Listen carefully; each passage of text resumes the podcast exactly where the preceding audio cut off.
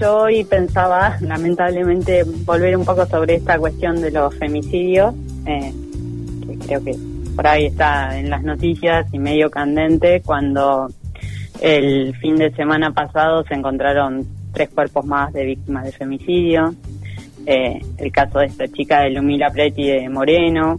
Después está eh, Janina Montes en Chubut, que fue apuñalada por su pareja, y una mujer de 67 años que, que apareció en el, en el fondo de un pozo donde también hay una, otra persona vinculada, digamos, a ese caso, ¿no? eh, para repasar un poquito el tema de las cifras, sí, al 30 de agosto hay 181 femicidios, seguimos con esa cifra de cada 32 horas una mujer muerta por esta causa, ¿sí? y alrededor de un 41% eh, de esas de esas personas que, que mataron eran parejas o exparejas ¿no? de, las víctimas. eh, entonces, bueno, poder analizar un poco otros ángulos, ¿no? Hacer un ejercicio quizá mental, eh, esto, ¿no? A, quienes se identifican como, como mujeres muchas veces, eh, de pensar, ¿no? En las veces quizás de que eh, un varón capaz les tiró onda y lo rechazaron o decidieron cortar definitivamente, no sé, una relación eh, o a la hora de establecer eh, cómo y cuándo tener o no relaciones sexuales, ¿no? o muchas veces cuando se cuestiona a un familiar o a un compañero de trabajo por un comentario machista, bueno, o en las veces que, nada, que enfrentás algún alguno de esos tipos de, comentarios, ¿no? De algún hombre sobre las mujeres.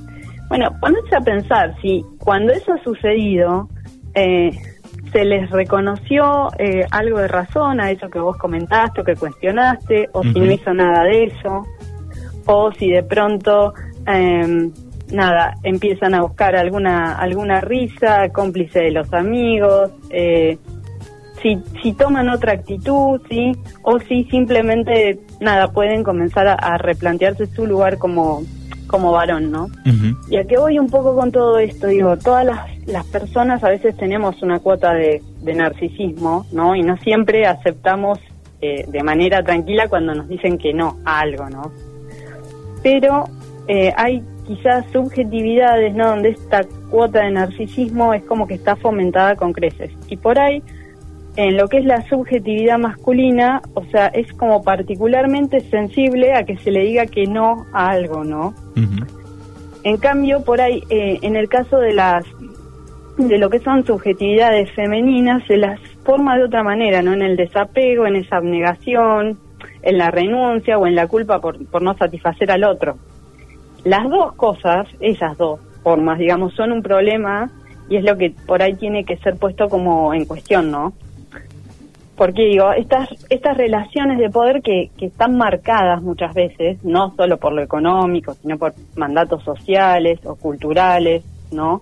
Que, digamos, que han facultado a los hombres para ocupar espacios en lo público, en el ámbito de lo privado. Muchas veces estas cosas reforzadas desde eh, distintas instituciones, ¿no? Desde lo escolar a veces o desde las religiones, esto a lo largo del tiempo estoy hablando, ¿no? Sí, sí.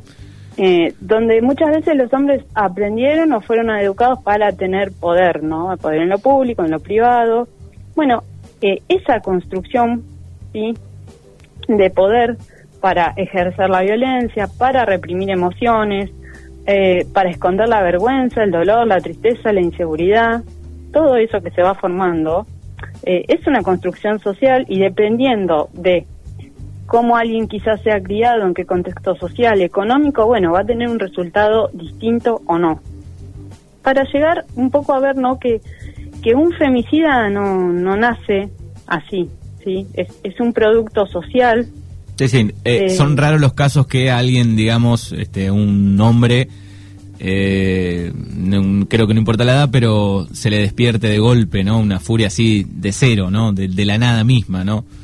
Claro, no, no es un monstruo, un inhumano. Son muy pocos los casos donde, digamos, coincide la conducta femicida con alguna patología mental, ¿sí? Eh, y bueno, ¿y cómo se hace un femicida? Bueno, gracias a que a muchas instituciones que hoy tal vez eh, siguen sin ser a veces cuestionadas. muchas veces cuando la familia eh, les enseña a los varones que tienen que crearse fuertes, campeones, importantes, ganadores, ¿sí? Con esa familia que muchas veces educa eh, machos, que pueden ser eh, descaradamente machistas o camuflados, no importa, digo, porque es de los dos tipos. Sí. Eh, no, no enseña masculinidades quizá que estén deconstruidas, ¿no? Que, que se permitan otras, otras conductas. Y bueno, muchas veces también eh, la escuela o docentes a veces reproducen esto. Eh, bueno, un ejemplo, cuando se habla de los cuerpos de las chicas, ¿no? Como algo que hay que vigilar o hay que controlar porque después sabemos lo que pasa, ¿no? Muchas veces decir, bueno, no, yo no justifico que sea, pero mira, se andan vestidas de esta manera, así terminan. Bueno, y muchas veces desde los medios de comunicación que refuerzan todo eso, ¿no? Con, con hipersexualización de las nenas, con exposición de cuerpos de mujeres como, como un objeto eh, a comentar, con la ridiculización o muchas veces parandulización de lo trans, ¿sí? Bueno, yo lo que lo que se observa, ¿no? Lo que se ve que cuando suceden estos hechos tan crudos como estos femicidios, el, el bueno, el último de esta de esta chiquita, o sea, es como que se sacude toda la estantería, ¿no? se empiezan a agitar todas estas voces de, de justicia por mano propia, de pedidos de endurecimiento de penas, eh, de la baja de la edad de imputabilidad, ¿sí? Eh, bueno, como que se clama a veces por, por recetas, eh, por viejas recetas quizás, severas, eh, como si no tuviéramos registro en nuestro país de, que ya han estado presentes y de cuáles han sido los, los resultados de eso. ¿eh? Eh, pero si nosotros nos ponemos a mirar, digo, no, no hay acá un producto de una mutación genética ni algo que hayan traído los extraterrestres. Si un femicida, eh, nada, podría ser alguien que conocemos, que nos cruzamos todos los días. Digo, no hay por qué pensar que no podría hacerlo, ¿sí? Pero ¿qué pasa? Es, es una persona que fue criada dentro de un sistema patriarcal, capitalista, ¿sí? Un machista común y corriente que un día mató, ¿sí? Eh, un sistema que creo, yo en algunas, en alguna de las otras entradas tal vez lo, lo mencioné, ¿sí? Que hace de las diferencias que vos tenés de clase, de género, las étnicas o las que tienen que ver con la edad, de esas diferencias termina siendo desigualdades. Con esas desigualdades se establecen jerarquías para el ejercicio del poder, ¿sí? Y el correlato último, ¿sí? o la consecuencia última de esto termina siendo la, la violencia. ¿eh? muchas veces lo que lo que tienen en común, viste que muchas veces se juzga a la víctima también, ¿no? Digo, hay buenas víctimas y malas víctimas. Sí. Depende de nada de los contextos, que ya lo hemos visto muchas veces como aparecen en los titulares, ¿no? Sí. Eh, digamos, y al al femicida, ¿sí? Y si nos quedamos en esa dicotomía de decir, bueno, acá la responsabilidad es de, de esta de la víctima también y del femicida o solo del femicida, o sea, eh, es como que vemos si ambos, cuando depositamos la culpa ahí, es, lo que sobra, lo que incomoda, lo que molesta. Es como que son eh, chivos expiatorios, no sé, por ponerle de alguna manera, ¿no? De un sistema sobre el que, ¿qué hacemos? Depositamos todo lo que está mal. Sí, sí, y se corre el foco de lo, de lo principal.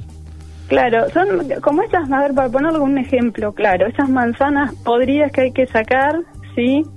y como que el problema resuelto, ¿no? Entonces, ¿qué hacemos? Es como una construcción social que nos tranquiliza, eh, lo tipificamos así porque porque lo podemos metabolizar, procesar sin cuestionarnos las bases del sistema, ¿no? Patriarcal que que es lo que en realidad nos está pudriendo todo el cajón. Sí.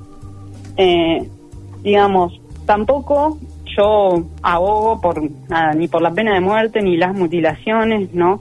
sino por otra cuestión que tiene que ver con eh, activar a tiempo el reconocer todas las formas de violencia.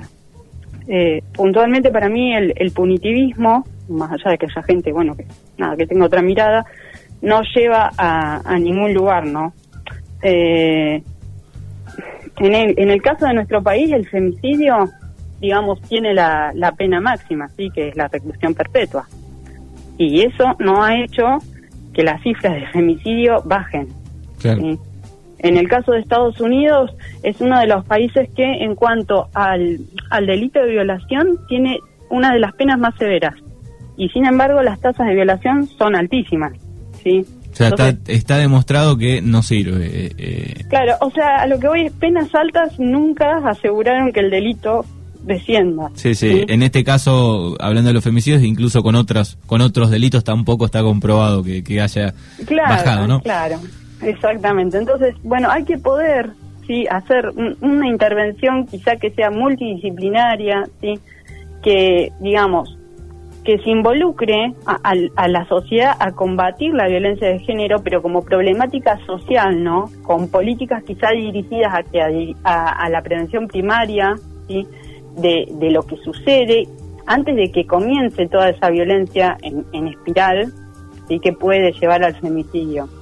De ahí muchas veces la importancia para mí de, la ESI, ¿no? Como una estrategia para la educación para la igualdad, y para mí es una de las mejores políticas para prevenir femicidio. Si vos empezás a deconstruir desde el preescolar esas masculinidades que muchas veces están asociadas a la violencia. Eh, en lo concreto, bueno, que haya equipos interdisciplinarios que sigan cuando saben que hay una, una problemática de violencia concreta y con apoyo para las víctimas. Eh, y también hay que ver ese tratamiento eh, también desde múltiples disciplinas, digamos, para lo que son varones agresores, para evitar la reincidencia, ¿sí? Pero bueno, es, una cuestión coordinada de los tres poderes del Estado a todos los niveles, nacional, provincial, municipal. Eh, ¿Por qué digo esto? Digo, ninguna sociedad que haya aumentado la violencia institucional, con esto que nos referimos a veces, aumentemos las penas, no, ninguna sociedad que haya aplicado eso pudo reducir su violencia social. y Entonces, muchas veces el, querer pararlo con cárcel es como eliminar el síntoma, ¿sí? Eh, pero no eliminas la enfermedad, ¿sí? Sí, sí, se sigue desarrollando, de a poquito sigue desarrollándose y, y hay, hay que arrancar, me parece, desde, desde los más chicos, ¿no? Ahí este, cambiando este, los pensamientos eh, para en el futuro empezar a ver eh, los frutos, ¿no? Claro, porque vos no, no desbaratás el semillero, sí, con, con cortar los yuyos, ¿entiendes? Sí, porque esos yuyos van a seguir creciendo porque se trata de un, de un mal social, de un síntoma social, ¿sí? de, una plaga quizá que está mucho más diseminada en la, sociedad. Entonces ahí tenés que apuntar a trabajar, digamos, en, en lo social, ¿no? Sí, sí, y me parece que hay un, un, gran porcentaje de, de la sociedad, y a veces me incluyo, digo, eh, que es un inconsciente, no sé, un 40%, un 50%, hay, hay un inconsciente que, ni te das cuenta a veces. Sí, sí, eso sí, a ver, y que es la realidad, todos estamos atravesados eh, por el machismo en muchos puntos, ¿sí? por el racismo, eso está siempre y nos atraviesa todo porque estamos adentro de un sistema que es así, ¿no? El, tema es poder ver cuando, cuando esas cosas nos, nos atraviesan y, y poder detectarlas, digamos, ¿eh? digo, de alguna manera con algunas de esas personas, ¿sí? violentos, eh, hay que hacer algún trabajo de resocialización, de educación. Eso yo no estoy diciendo que no haya una condena porque o que el sistema judicial no intervenga, porque eso hay que hacerlo. ¿Sí? no, estoy deslindando responsabilidades. Eh, digamos, es, este femicida que, que, podemos tener aprendió lo mismo que el resto de los seres humanos, pero fue un poco más allá, digamos, mató un día, ¿sí? Eh, y eso también termina siendo, si lo queremos como, a ver, en cierta forma, un aleccionador de la misoginia social, ¿sí? A ver, no porque esa persona sea consciente eh, de ese, le voy a poner entre comillas rol pedagógico, ¿no? De esa cosa. Hmm. Eh, pero es un modo más de pedagogía machista. Entonces, cuando vos hoy tenés miedo de lo que puede pasarle a tu hija, a tu hermana, a tu amiga, ¿sí? Eh, es que el mensaje de ese femicida llegó. ¿Se entiende? Sí. Ese aleccionamiento llegó. Entonces, por ahí está bueno apuntar a, bueno, a, hacer ¿no? otro tipo de luchas, de cómo identificamos las mujeres estas señales, que a veces no es fácil cuando no tenemos los recursos o, hay muchas mujeres que quizás no están empoderadas sobre los derechos. Entonces, en esta lucha por ahí buscar problematizar esas manifestaciones de violencia, no solo ya cuando llegamos a, a, lo más extremo que es el femicidio, sino, digamos, a todas esas, esas condiciones previas, ¿sí? Que en algún momento terminan desembocando en una en una violencia más más extrema, ¿no? y, y, esto no lo hablo, a ver, porque también tenemos eh, mujeres machistas, ¿sí? Inclusive una mujer machista puede terminar muerta a manos de un hombre, eso también. Ayer, eh, ayer Gladys eh, en Villalba, que hablábamos, eh, que la entrevistaba Rubén Seminario, bueno, decía, y, y, también este, parte de la sociedad este, involucrarse, ¿no? Porque ayer una, una de las vecinas, bueno, declaraba de este último femicidio que, bueno, que ella sentía los gritos, que incluso empezó desde temprano a escuchar la discusión. Digo, bueno, también ese cambio de, bueno, tal vez a veces eh, debamos pelearnos con el vecino, aunque no suceda nada, pero este, también involucrarse, ¿no? También, por eso digo, también involucrarse y sí tomarlo como una problemática social, porque si no siempre es como que lo resolvemos depositando en la víctima, como todo el problema fuese la víctima y el, y el femicida, ¿no? Y en realidad eh, vamos a algo más profundo, si no nos quedamos con eso, parece que solucionamos eso y en realidad no, no solucionamos, no solucionamos nada.